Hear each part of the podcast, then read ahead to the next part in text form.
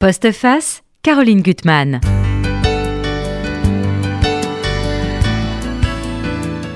Une leçon que nous a donnée l'histoire et qu'on a tendance parfois à oublier. Il n'y a aucun ciel bleu, aucune mer couleur émeraude, aucun coin de paradis sur terre qui soit à l'abri du mal et de la barbarie. Ainsi, le livre de mon invité nous transporte à quelques kilomètres d'Aix-en-Provence, le pays de la lavande. Et là, il y a des gens parqués, soumis aux pires cruautés, dans une indifférence quasi générale. Ariane Bois, je suis très heureuse de vous retrouver. Moi aussi, bonjour Caroline. Bonjour pour ce très beau livre, ce pays qu'on appelle Vivre, c'est publié chez Plomb. Et moi, je le répète, c'est vraiment un livre remarquable. Alors, remarquable à plusieurs niveaux. Déjà, je trouve que la construction est, formidablement réussie, parce que l'installation, tous vos personnages, que ce soit le, couple qui va être celui des héros hein, de l'histoire, hein, on verra Léon Stein et la merveilleuse Margot, mais aussi les personnages secondaires, on, les, on, les, voit vivre, on les suit, et puis surtout, vous nous faites pénétrer dans un lieu qu'on ne connaît pas, le camp des mille, et c'est vraiment, on est avec vous. C'est-à-dire que c'est saisissant. On respire la poussière que respire Léo Stein, cette poussière sanguinolente, des briques rouges, de ce lieu terrifiant, qui est souterrain, qui a des étages, dont d'ailleurs beaucoup se sont jetés par les fenêtres. Hein, euh, euh, et, là, on est vraiment dans ce, dans ce lieu qu'on va suivre de 40 à 44, euh, qui, qui, qui est terrible, il n'y a que des hommes, enfin on va y revenir, et on voit aussi, bon, bah, toute l'histoire, parce que vous montrez le temps, mais des espoirs euh, qu'on peut avoir d'une France euh, terre, d'accueil, enfin beaucoup vont croire encore à Pétain jusque tard, euh, de ceux qui arrivent à s'en sortir, ça c'est au fond la grande inégalité dans la vie, puis ceux qui, sont, qui vont rendre les armes et, rentrer dans, dans la nuit.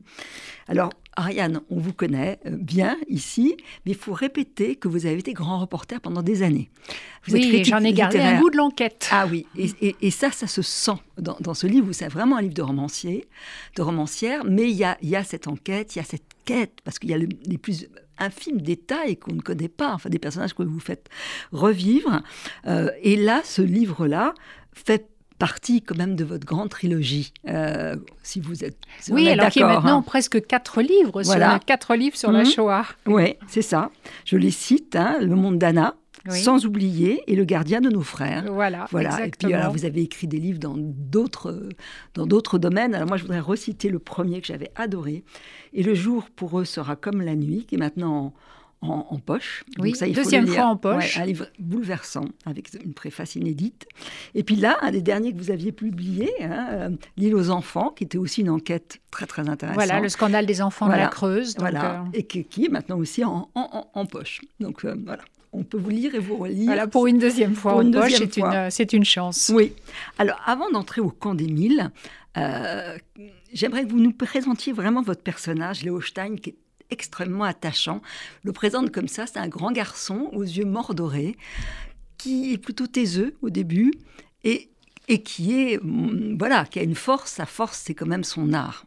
Mais dites-nous. Alors, Léo, Léonard Stein vient d'Allemagne. C'est un juif allemand. Son père euh, était est le libraire le plus connu de la ville de Mannheim. Et euh, Léo euh, a grandi sans mère car sa mère est morte lors de l'accouchement. Et il a vécu en compagnonnage avec les livres. Mais lui, ce qu'il aime, c'est le dessin. Il mhm. aime dessiner. Il, il, va devenir caricaturiste de presse. Et, et évidemment, c'est dessins vont lui causer euh, énormément de problèmes parce que quand, les nazis arrivent au pouvoir en 1933, il fait des caricatures qui lui vaudront d'être envoyé à, Dachau. Il y a une caricature qui est, très drôle, d'ailleurs, pour montrer la bêtise, il, montre un, nazi sur un âne, sauf que les ânes ne sont pas bêtes.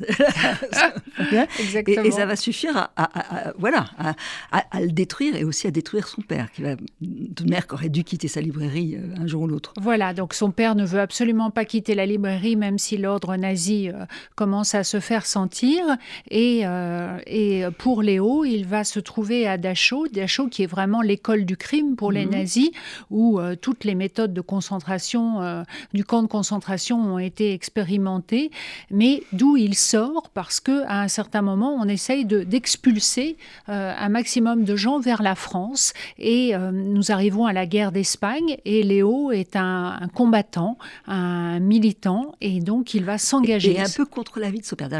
Les, rapports entre, entre Léo et son père Jacob, je trouve qu'ils sont très fins parce qu'ils s'adorent et en même temps c'est conflictuel parce que son père lui en veut de pas lire. Bien sûr, c'est une euh, question de génération d'abord et puis très euh, bien en, ce qui concerne le judaïsme, effectivement, les deux ne sont pas tout à fait sur la même longueur d'onde et donc Léo va partir en Espagne. En Espagne, vous savez, Camus avait dit que l'Espagne avait été le véritable, la véritable institutrice pour des pour des milliers de jeunes hommes, 40 000 personnes qui s'étaient engagées dans les brigades internationales. L'Espagne, c'est extrêmement important parce que c'est le combat et vraiment l'engagement contre, contre le fascisme, qu'il soit espagnol ou, ou, plus, ou plus tard euh, allemand. Et donc, euh, et donc cette guerre-là pour la République d'Espagne est perdue et Léo ne peut rentrer en Allemagne. Il va donc se réfugier sur la côte d'Azur, dans le petit village de Sanary. Alors ça joue vous montrez très bien ces trois années où il vit comme dans une bulle. Euh, parce qu'il est apaisé par la beauté. Alors la beauté, il la cherche partout, dans la peinture, mais dans les lieux.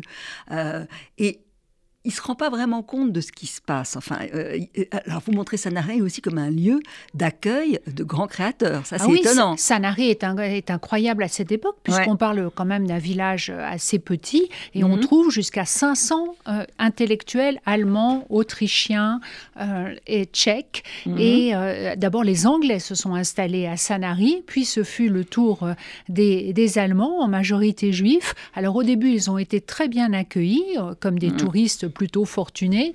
Et puis après, ils ont été hein. un petit hmm. peu moins bien accueillis. Et lorsque les bruits et les rumeurs de la guerre arrivent, à ce moment-là, on commence à s'inquiéter. Est-ce que c'est des espions? Est-ce que c'est la cinquième colonne?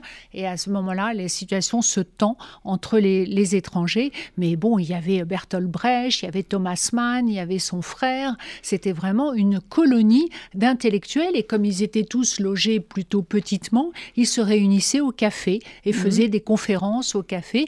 À Sanary, aujourd'hui, il y a un chemin de mémoire ah, où on peut se promener à travers le village et les différentes propriétés pour retrouver un petit peu de l'ambiance de cette colonie allemande d'intellectuels qui ont fui le nazisme très tôt et qui se sont réfugiés là, sur la côte d'Azur, où la beauté est partout. La beauté est partout, il en est imprégné, il a besoin de s'imprégner de la beauté. Mais ce que vous montrez très, très bien quand même, c'est le glissement des réactions de la, la population, parce qu'ils deviennent indésirables aussi parce qu'étrangers. Il n'y a pas que la, la suspicion d'être espion, mais tout d'un coup, on commence à en avoir assez. Oui, on commence hein, à parler de Bosch, on commence à parler de Bosch. Alors finalement, la situation de de ces, juifs. Ils sont juifs mmh. en Allemagne mmh. et ils sont boches en France. Ils ne vont pas trouver leur place et c'est à ce moment-là que le camp d'Émile va se mettre à ouvrir ses portes. Et vous montrez aussi, alors là, ça va être tout, tout d'ailleurs, tout le livre est sous-tendu par ça, euh, des gendarmes plutôt bonhommes qui vont frapper à la porte euh, de Léo euh, en lui disant, mais plutôt d'une façon apparemment chaleureuse, en tout cas rigolarde.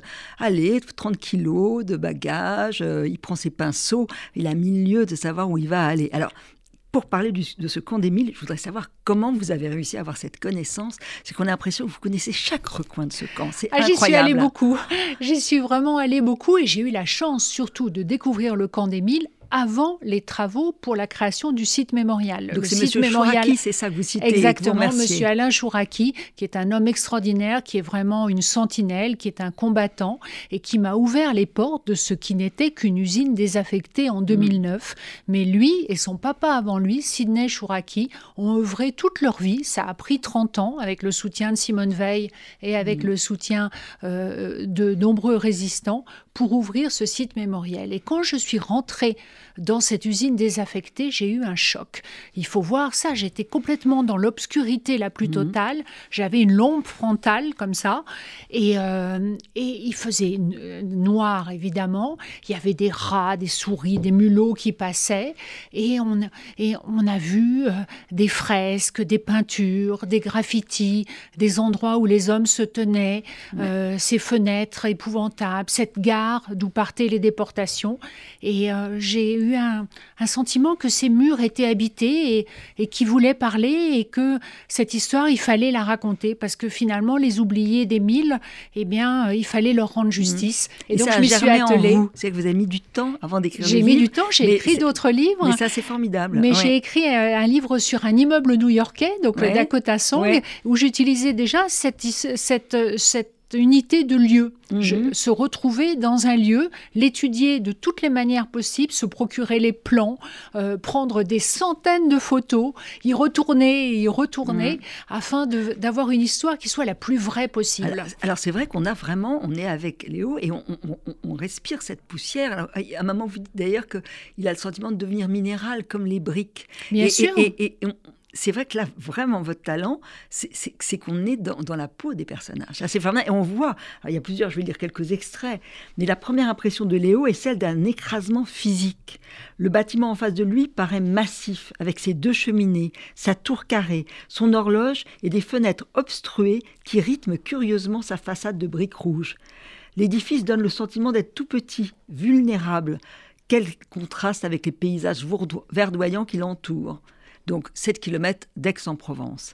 Euh, et, plus loin, quand il va rentrer dans ces lieux d'obscurité totale, parce qu'on va en plus ensuite découvrir qu'il y a des souterrains, qu'il y a des sous-sols, enfin bon, c'est un lieu quand même complètement incroyable. Euh, donc rez-de-chaussée aveugle, les fenêtres étroites ont toutes été condamnées. Oscar, qui va être son guide, qui est un personnage très attachant aussi, le guide dans les couloirs obscurs où des niches prévues pour des fours et des briques occupent l'espace. L'impression est glaçante, avec le sol en terre battue, des rayonnages en bois à l'abandon partout.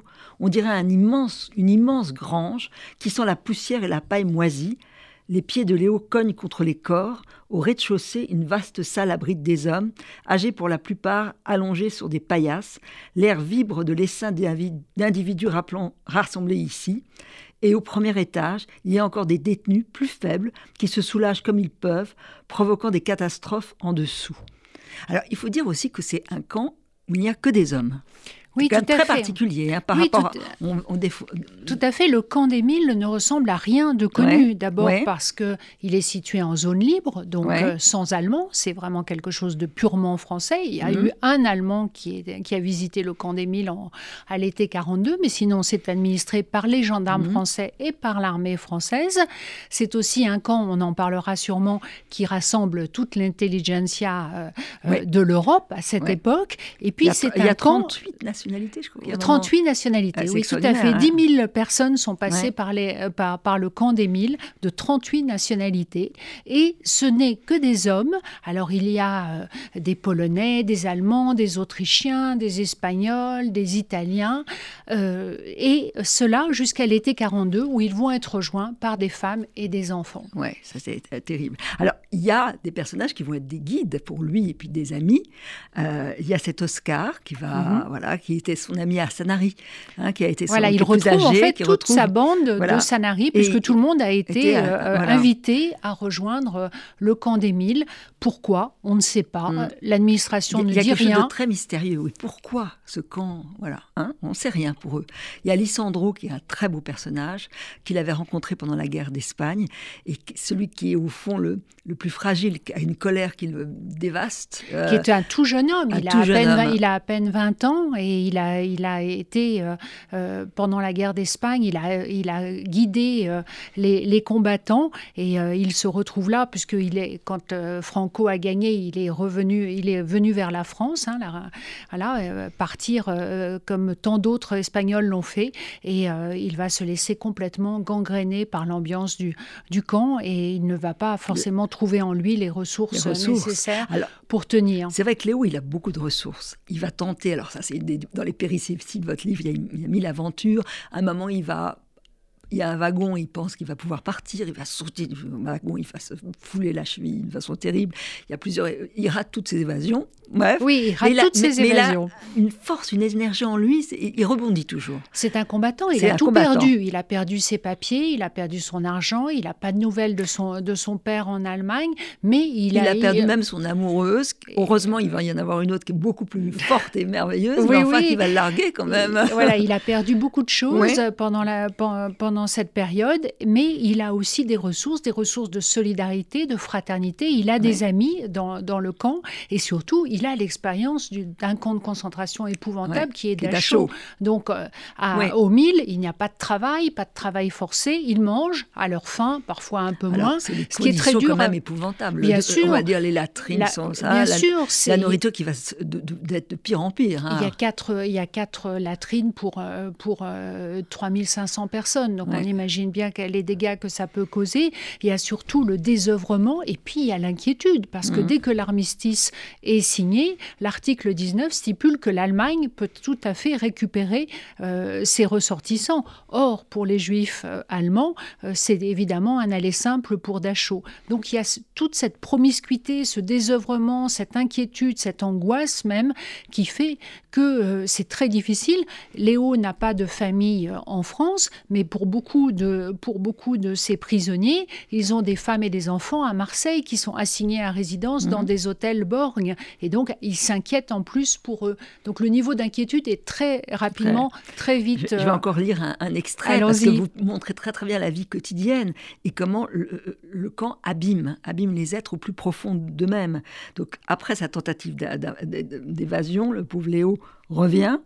Euh, et là, sous le soleil qui devient du plomb fondu sur les chairs ou dans le noir du dortoir, les caractères se dévoilent vite. Certains pleurnichent à longueur de journée, d'autres colériques explosent rapidement. Les bagarres sont légion, les injures fusent, parfois les coups, car on vole beaucoup et de tout. La nourriture est devenue une monnaie précieuse qu'on dérobe, dérobe aux plus étourdis. Je saute un petit peu. Euh, Léo, donc euh, voilà, ce que vous dites aussi, surtout, c'est que le camp exacerbe les penchants de chacun. Impossible de cacher quoi que ce soit dans cet espace où l'on doit manger, respirer avec les autres, tous les autres. Chacun se bat ici contre les mêmes ennemis, l'incertitude, l'angoisse, l'errance immobile, l'absurdité et la poussière rouge. Celle-ci envahit tout, une fine couche sanguinolente qui pénètre dans les pores, la nourriture, les yeux, les vêtements. On la respire, on l'avale, on la chie c'est terrible. Oui, euh, mm. c'est vraiment euh, ce, quand on lit les témoignages, quand on voilà, il y a beaucoup de littérature en allemand, beaucoup plus qu'en français sur le sujet, et donc quand on, quand on le lit, on se rend compte que finalement c'est ça ce qui est le plus dur à supporter. Et puis j'ai mm. lu aussi la littérature concentrationnaire, que ce soit Simone Veil, Samproun ou, Primo Levi, euh, on sait bien que le camp, comme vous l'avez si bien dit, Caroline, effectivement abîme les êtres, les révèle à leur vulnérabilité, les bons euh, restent bons, euh, les autres font ce qu'ils peuvent, euh, les méchants et les vicieux le sont aussi. Et finalement, Léo, dans cet univers-là, ce qui est le plus difficile pour lui, c'est de ne plus se retrouver seul et puis d'avoir des difficultés pour dessiner, tout simplement. Alors il y a quand même cet art qui va le sauver. Et ça, c'est étonnant, ce que vous racontez sur quand même ce petit groupe d'artistes dans le camp qui vont... Alors d'abord, il y a le théâtre, euh, avec ce euh, Schlesinger hein, qui existait. Exactement. Qui a un vrai personnage qui va monter une pièce de théâtre, parce qu'il y a dans les souterrains un endroit un peu caché où ils peuvent se, retrouver quand même. Voilà, on l'appelle Dix Catacombes. Dix Catacombes, c'était le nom d'un cabaret clandestin, euh, un petit peu euh, caché aussi à Berlin, qui était mhm. très très tendance. Et, euh, donc le soir, eh ben oui, on se retrouve et pour lutter contre la peur, justement, contre l'incertitude des jours, eh ben on va faire de la musique, on va mhm. donner des conférences, on va essayer s'essayer au théâtre. À un moment donné, il y a une troupe de nains qui a été embarqué, on ne comprend pas très bien pourquoi, et donc ils vont se donner aussi euh, en spectacle. Le soir, il y a un marché noir, on peut boire du café, on peut boire du vin, il y a mhm. même un peu de champagne pour ceux qui en ont les moyens. Donc c'est un camp très particulier parce que euh, on parlait de l'intelligentsia mhm. de, de, l'Europe à ce moment-là, mais vous vous rendez compte, un prix Nobel de médecine, un prix de Rome, des dizaines et des dizaines d'écrivains. Il y a Léon Feuchtwanger, qui est l'auteur du Juif Sus, qui a été totalement dénaturé par le régime nazi. Et puis des peintres vraiment de, de, de, renommée internationale, Max Ernst quand même, et Hans Balmer, les, les, mm. pères du surréalisme. Mm. Donc, eh ben, on dit que les Milles, en fait, c'est une académie à, ciel ouvert. Il va donner des cours de, de un moment, il va y avoir cette idée de donner des cours de dessin, et il va avoir aussi une chance que Léo, il, rebondit toujours. Il y a un moment où les gardiens, alors il y a des terrifiants, puis il y en aura un de bien, on en parlera. Oui. Ils doivent ils veulent mettre de la gaieté dans leur réfectoire sinistre, et donc ils vont demander à, Léo et à d'autres de faire des dessins. Oui, on se rend compte très vite que le désœuvrement est absolument épouvantable, et donc à mhm. quoi peut-on utiliser ces hommes? Ces hommes sont généralement des artisans, des, des, intellectuels, des journalistes, des avocats, des mhm. notaires, et donc on va les utiliser à peindre. Et donc ce qui est incroyable quand on rentre dans cet endroit, c'est les graffitis, c'est les fresques. Vous savez, 400 œuvres picturales ont, picturales ont été été créé au mille. Ce qui est, c'est, pas rien. C'est vraiment créé pour résister, créé pour mhm. ne pas sombrer. Pour ne pas sombrer. Ce que vous me disiez aussi, c'est que c'est quand même heureusement maintenant visiter, mais qu'il y a beaucoup de gens à Aix-en-Provence qui savent même pas qu'il y a ce camp à 7 km de chez Dans toute la région de, de, la Provence, oui. Heureusement, maintenant, le, site mémorial est, est, davantage connu. 800 000 personnes en 10 ans l'ont visité, mhm. c'est pas rien. Des fonctionnaires, des avocats, des détenus, des jeunes, des enseignants. Euh, donc tout ça euh, ça, ça, contribue évidemment au rayonnement des milles, mais euh, on ne l'apprend pas dans les livres de classe. donc il y a encore, voilà, il, y a encore un déficit ah, euh, de connaissances. Alors, il y a aussi une sorte d'exception dans ce camp, et qui va devenir de pire en pire, c'est que un petit moment, euh, euh, des hommes ont le droit ont six heures de liberté pour aller à Marseille et essayer de, de, décrocher un visa pour partir. Oui, tout à fait. C'est d'ailleurs euh, un, caractère unique. Marseille est très important parce que c'est le seul port qui est ouvert, le seul port de la zone libre ouvert sur l'international. Il y a une population de réfugiés incroyable mhm. à Marseille. Il y a quelque chose mhm. comme 15 000 réfugiés, vous imaginez, dans les, dans les rues. Et donc, on essaye dans un premier temps de se débarrasser de ce qu'on nommait les indésirables du camp des Milles. Et donc, on leur accorde des permissions. Ils ont intérêt à rentrer, sinon les gendarmes les recherchent.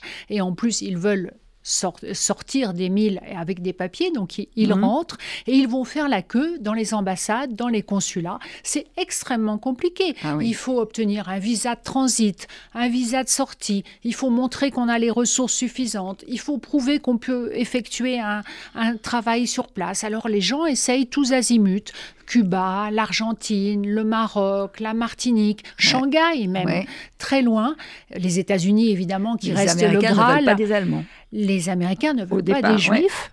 D'abord, et ne veulent pas des socialistes. Or, les anti-nazis sont souvent à gauche, parfois même mm. communistes. Il n'est pas question qu'un juif communiste rentre aux, rentre aux États-Unis. Et donc, euh, les détenus vont arriver jusqu'à Marseille, et Marseille leur, leur paraît la plus belle des villes. belle ville. Évidemment. Alors il va faire une, rencontre dont on va parler extraordinaire, mais il va rencontrer quand même, ça c'est un héros quand même de la, de la guerre, ce, ce, consul du Mexique, vous dites c'est euh, le, le Schindler mexicain. Oui, il a sauvé énormément de gens, il a fait des faux papiers, il a donné des autorisations, il a attiré l'attention euh, euh, des Allemands et il a été d'abord assigné à résidence et ensuite expulsé oui, Don Gilberto Bosques était un véritable héros ah euh, que l'on connaît assez peu. C'est ça qui est extraordinaire dans votre livre. On fait des découvertes à chaque page, hein, ça je, je, vous le dis. Mais je crois que pour être romancière, il faut avoir de la chance. Et moi, j'ai eu la chance de tomber sur des personnages extraordinaires. Ah oui, des personnages extraordinaires. Et puis ceux que vous avez inventés sont aussi extraordinaires. Alors, il va rencontrer quand même le plus beau trésor de sa vie.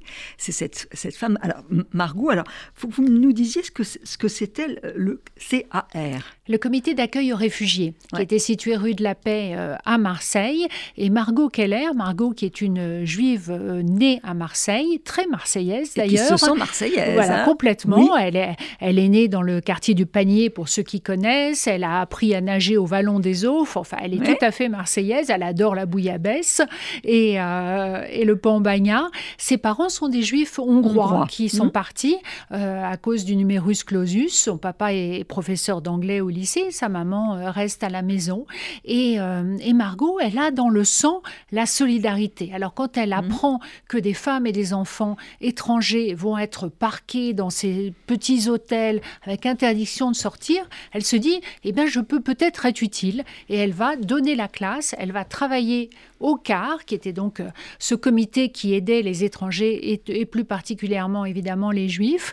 Et à ce moment-là, elle va faire cette rencontre euh, Léo arrive au car pour essayer de se renseigner et pour euh, trouver une piste de sortie. Et entre eux, le coup de foudre ah, va être immédiat. C'est très beau parce que elle va aller le voir au, mille, elle va finir par être au mille, ça on, le découvrira, et il l'a peint. Et j'aimerais beaucoup lire, il y a des scènes d'amour qui sont très belles, le dessin qu'il va faire d'elle, euh, et quand elle le voit, elle est extrêmement surprise, enfin c'est, elle est bouleversée. C'est elle, renversée sur le lit, le drap à moitié glissé sur sa poitrine. Elle sourit, et on jurerait que ce sourire s'adresse directement à l'artiste. Léo a croqué cette fossette au creux du menton, cette épaule ronde, l'éclat de ses vingt ans, avec véracité, c'est certain, mais ce n'est pas ce qui la touche le plus. Dans ce portrait, sa peau paraît comme parcourue de frissons, ses cheveux en bataille forment un halo de lumière sur l'oreille, et ses yeux brillent d'un éclat nouveau. Elle rayonne de sensualité, de joie pure.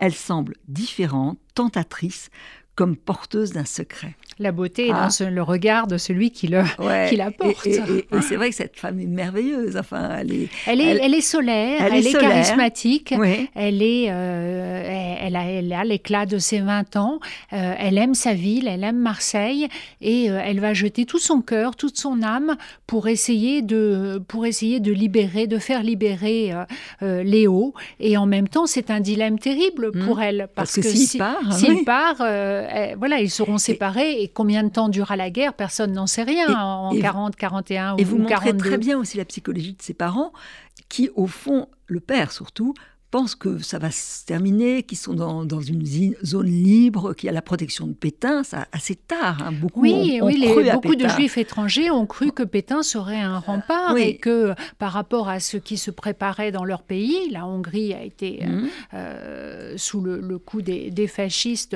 euh, assez vite, mais, mais la Shoah n'a commencé qu'en 1944.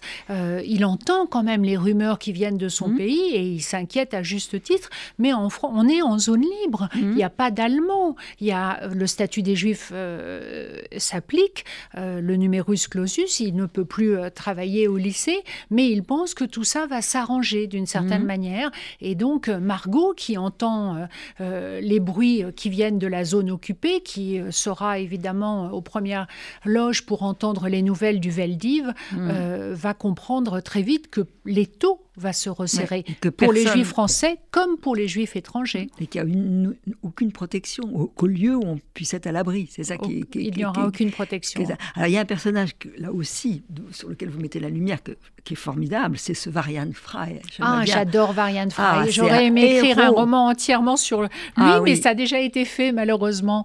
Donc c'est un journaliste, voilà, qui est francophile et qui a été en Allemagne en 1933 et qui a vu le nazisme euh, vraiment à l'œuvre et qui demande de l'aide. Alors de l'aide à Eleanor Roosevelt et il arrive à Marseille avec 2000 dollars dans sa poche et une liste, une liste avec 200 noms qui contient vraiment les, intellectuels les plus en vue et son, sa mission c'est de les faire sortir et de les emmener aux États-Unis. Alors pas forcément par grandeur mhm. d'âme, le, le, State Department euh, euh, veut les récupérer évidemment parce qu'ils mhm. que ils sont extrêmement important. Il va réussir à faire sortir euh, euh, le, prix Nobel. Euh, il va avoir sur la liste des gens comme Picasso, comme Malraux, comme Gide, et il établit des dossiers pour chaque personne. Est-ce qu'il arrivera à aider il, Léo. L'ami de Walter Benjamin, vous racontez. Exactement. Là, sa, grande tristesse, c'est que ça n'a pas marché. Ça n'a pas marché, que Walter Benjamin s'est suicidé, parce qu'il ne voyait plus aucune issue et mm. aucun pays qui ne mm. voulait, qui ne voulait euh, l'aider. Alors, euh, Varian Fry, il sera aidé par Peggy Guggenheim, qui lui donne de l'argent et il va organisé un réseau qui est à la fois un réseau complètement officiel, Mhm. avec euh, des autorisations américaines pour les plus grands, et puis un réseau complètement caché de résistance, avec des faux papiers, avec des filières vers la Suisse, vers l'Espagne. Les Allemands on vont mettre un peu de temps à le repérer, mais le repèrent à l'août Ouais. 41 et l'expulseront de, là, il a, France. il a plus vraiment le soutien des États-Unis. Enfin, une fois qu'il sera aux États-Unis, il va alerter. C'est un, même, des, c'est un des premiers à avoir alerté Ah. sur la Shoah. C'est le premier juste Caroline américain. Il faut vraiment le souligner. Oui. Marianne Fry est un homme absolument incroyable. Mhm. Il a euh, vraiment poussé pour que les États-Unis s'engagent davantage, pour qu'ils sauvent des enfants juifs à partir de l'été 42. Il a été déclaré juste en 1996. Il a aidé la famille Chagall.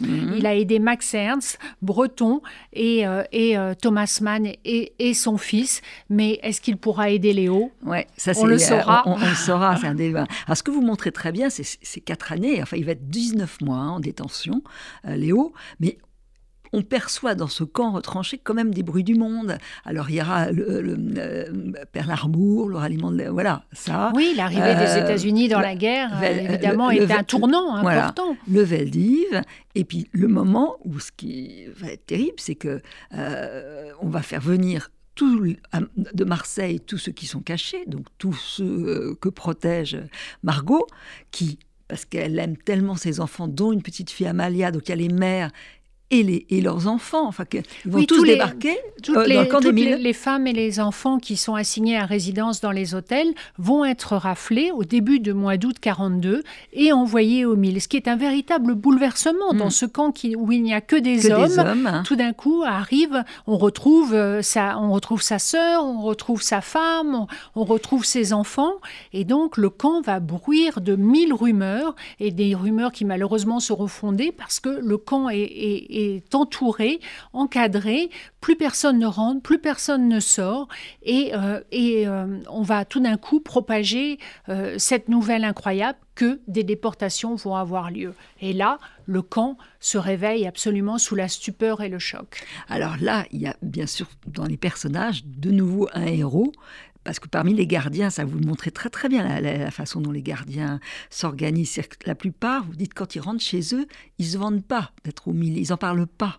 Non, non, Hein, non, bien sûr, ils préféraient d'ailleurs garder leurs chèvres ou garder leurs vaches, mais simplement Oui. gardien, c'est un Voilà. métier qui, qui paye mieux.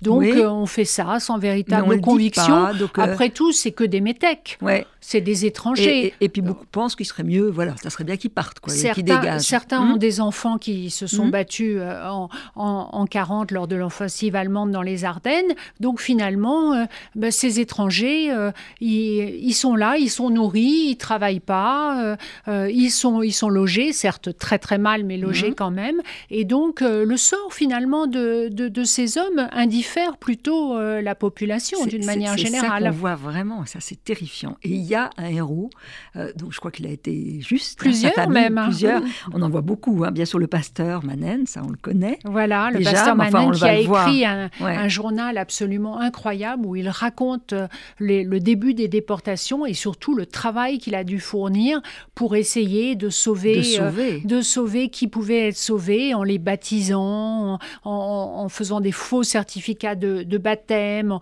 en les emmenant quand c'était encore possible au culte euh, à Aix-en-Provence et en en perdant un ou deux comme ça sur, la, sur la route. Le pasteur Manin et sa, et, sa, et sa femme ont été absolument extraordinaires et sont en effet des justes parmi Des les justes nations. parmi les nations. Et puis il y a ce gardien, euh, Auguste Boyer, qui est alors un personnage extraordinaire. Oui, Auguste Boyer et sa femme Et sa euh, hein. ont vraiment euh, ont lutté sauvé. de toutes leurs forces contre ce qui allait arriver, ont sauvé en plaçant des jeunes, des adolescents sur le toit, en en mettant certains dans les cheminées de cuisson, dans, dans, dans les, les monts de charge, en en, en sortant quelques-uns du, du camp. Il y a maintenant un lycée qui porte le nom d'Odile- d'Auguste Boyer et, euh, et, et, ce n'est que ce n'est ce n'est c'est vraiment mérité parce que cet homme-là a, a, été en prison. Il était au cœur du système, quoi. Il donc était au cœur du système, menacé par les autres qui pouvaient le dénoncer. Exactement. Et ensuite, et ensuite, quand le, le camp euh, a été fermé euh, en novembre 42, il a été, il a passé quelque temps en prison justement pour pour fait de résistance. Donc j'ai eu beaucoup de, beaucoup de plaisir à parler de ces justes parce que à côté de l'horreur des déportations, Oui. Il y a eu des actes justes. Il y a des et, actes. euh, Mm. et, euh, et, euh, et beaucoup de personnes ont pu quand même passer à travers les, les- les mailles du, fi- du filet. Et Margot, donc, qui travaille donc pour les organisations juives, Mhm. dont l'OSE d'ailleurs, va arriver au camp et elle va prendre en charge les enfants parce que Ouais. certains enfants avaient moins d'un an. Et donc, euh, il faut terrible. euh, essayer de trouver une solution. Et ça, je crois que c'est la scène la plus difficile Ah, pour moi à écrire. c'est- terrible parce que c'est de se dire, et, et c'est vrai que là, chacun en lisant se dit qu'est-ce qu'on aurait fait? Être mère, et est-ce que on, on- on veut garder cet enfant avec soi? Moi, Exactement. c'est- le- comme la nuit de Vé- Vénitieux, Oui. c'est c'est la même Oui. chose, c'est-à-dire qu'on a demandé aux mères ce qu'on ne peut ne demander à aucune mère, c'est-à-dire se séparer de, leur- de leurs enfants pour que vivent. Et donc Mhm. 70 enfants, dont le plus jeune a 11 mois, jusqu'à l'âge de 15 ans, vont partir grâce aux Quakers, grâce- à- au YMCA, grâce à l'OSE, vers les États-Unis. Ils auront la vie sauve. Ouais. Les mères savent très bien qu'elles ne résisteront pas Ouais. à la Pologne et, et, et à Pichipoy, mais elles, elles confient leurs enfants en, en leur, en leur donnant euh, leur nom, leur, le nom des grands-parents, en, en leur disant de conserver la religion juive. Et euh, c'est quelque Ça, chose qui est très difficile. Ah oui, ça, je pense que pour vous, ça a été terrible d'écrire ces, ces scènes-là. Comme mère de famille nombreuse. Parce que oui. c'est vrai qu'au début, elles peuvent pas le, le tolérer. Et ça, c'est aussi Margot, sa persuasion, son intelligence, pour la faire comprendre que c'est la, la- la seule issue possible pour, pour les enfants. Mais c'est terrible. L'heure de monter dans le bus arrive. 72 enfants de 2 à 8 ans doivent partir maintenant. Il n'est plus possible d'attendre. À voix basse, concentrées, les mères murmurent leurs dernières recommandations à leurs enfants. Ce que leur disent à ce moment-là tient du sacré, de leur testament, pressentent-elles. À leurs fils, leurs filles, elles font répéter leur prénom, leur nom, celui de leurs parents, pour ne jamais oublier. Sentant la tension, les petits se mettent à pleurer. Les adolescents font silence. Autour, tous sanglotent, et même les policiers sont blêmes. Il faut encore aider les plus jeunes à se hisser dans l'autobus. Bientôt des bouilles apeurées se collent aux fenêtres. Les mamans tentent un pauvre sourire, lèvent un bras en l'air ou s'accrochent au véhicule, refusant de bouger, leur, cœur battant à l'unisson dans la prison de leur côte. Et ce qui est terrible, c'est que les plus petits, il faut qu'elles trouvent un moyen pour noter dans un bracelet ou quelque chose le nom.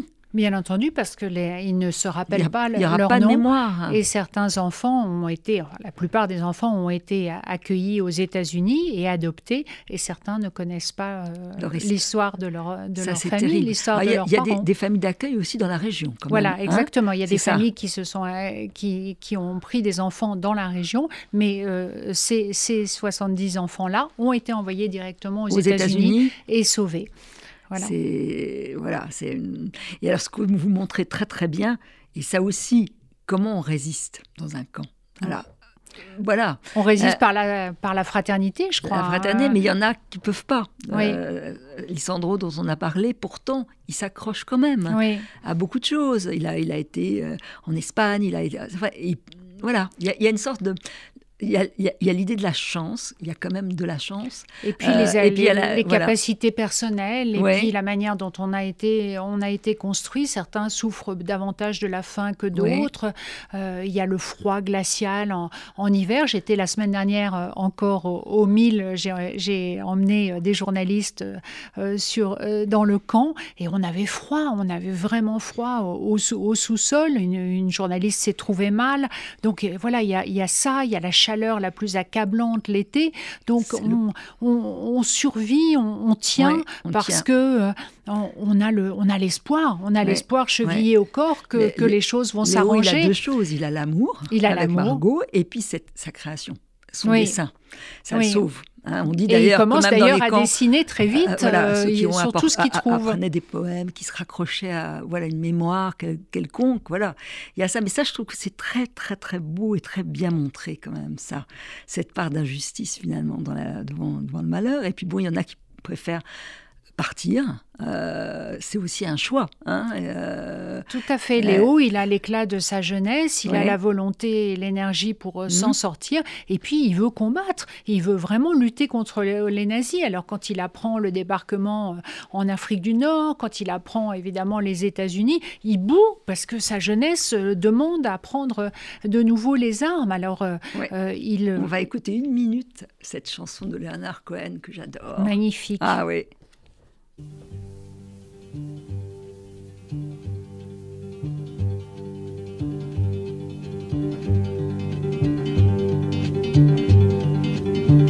When they poured across the border, I was cautioned to surrender.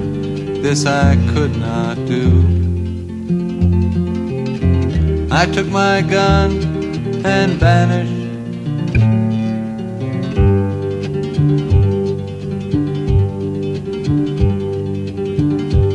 I have changed my name so often. I've lost my wife and children, but I've many friends.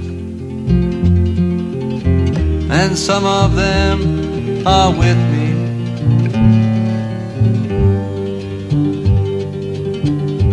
An old woman gave us shelter, kept us hidden in the garret. Then the soldiers came.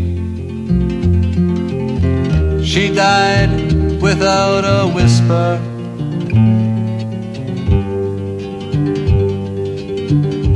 There were three of us this morning. I'm the only one. c'est this très J'ai toujours les frissons quand Ah oui, j'entends cette chanson. aussi. Vraiment, c'est cette si voix, ce texte, cette musique. Ça sera le Extraordinaire. destin de Léo, en tout cas, et de vos personnages. Mais en tout cas, c'est, je le redis, un livre remarquable, remarquable, qu'il faut lire parce que c'est sur l'âme humaine, tout simplement, euh, et qu'on vit vraiment avec eux. Euh, grâce à votre écriture, on est avec eux dans ce camp qui est très peu connu, comme on va découvrir avec quelques pages le camp de Gurs, qui est aussi un lieu alors terrifiant. Terrifiant, parce qu'il n'y a même pas d'abri pour. Euh, Ouais. On est sur la plage, on est Ouais. vraiment euh, complètement confronté au sable et à la boue. La boue va être épouvantable. Et c'est vraiment Gurs. la question du mal, quoi. Voilà. Et, et comment on réagirait, nous? Le mal, il est malheureusement toujours là. Comment on peut réagir face au mal Voilà, c'est ça que ça pose comme question. Et, et comment là, on n'y a pas peut de ne réponse. pas, voilà, comment on Mm. peut sur- sur- survivre et, et- et résister et la résistance qui prend plusieurs formes en fait. Oui, tout Voilà, à fait. La, ré- la résistance spirituelle, la résistance par les armes, la résistance par l'amour, tout ce qui nous élève, tout ce qui nous grandit, Oui. tout ce qui nous fait de nous des êtres humains. En tout cas, la lecture et la lecture de votre livre, Ariane Bois, donc ce pays qu'on appelle vivre, c'est donc publié chez Plomb. Ben, un grand merci. Merci Caroline.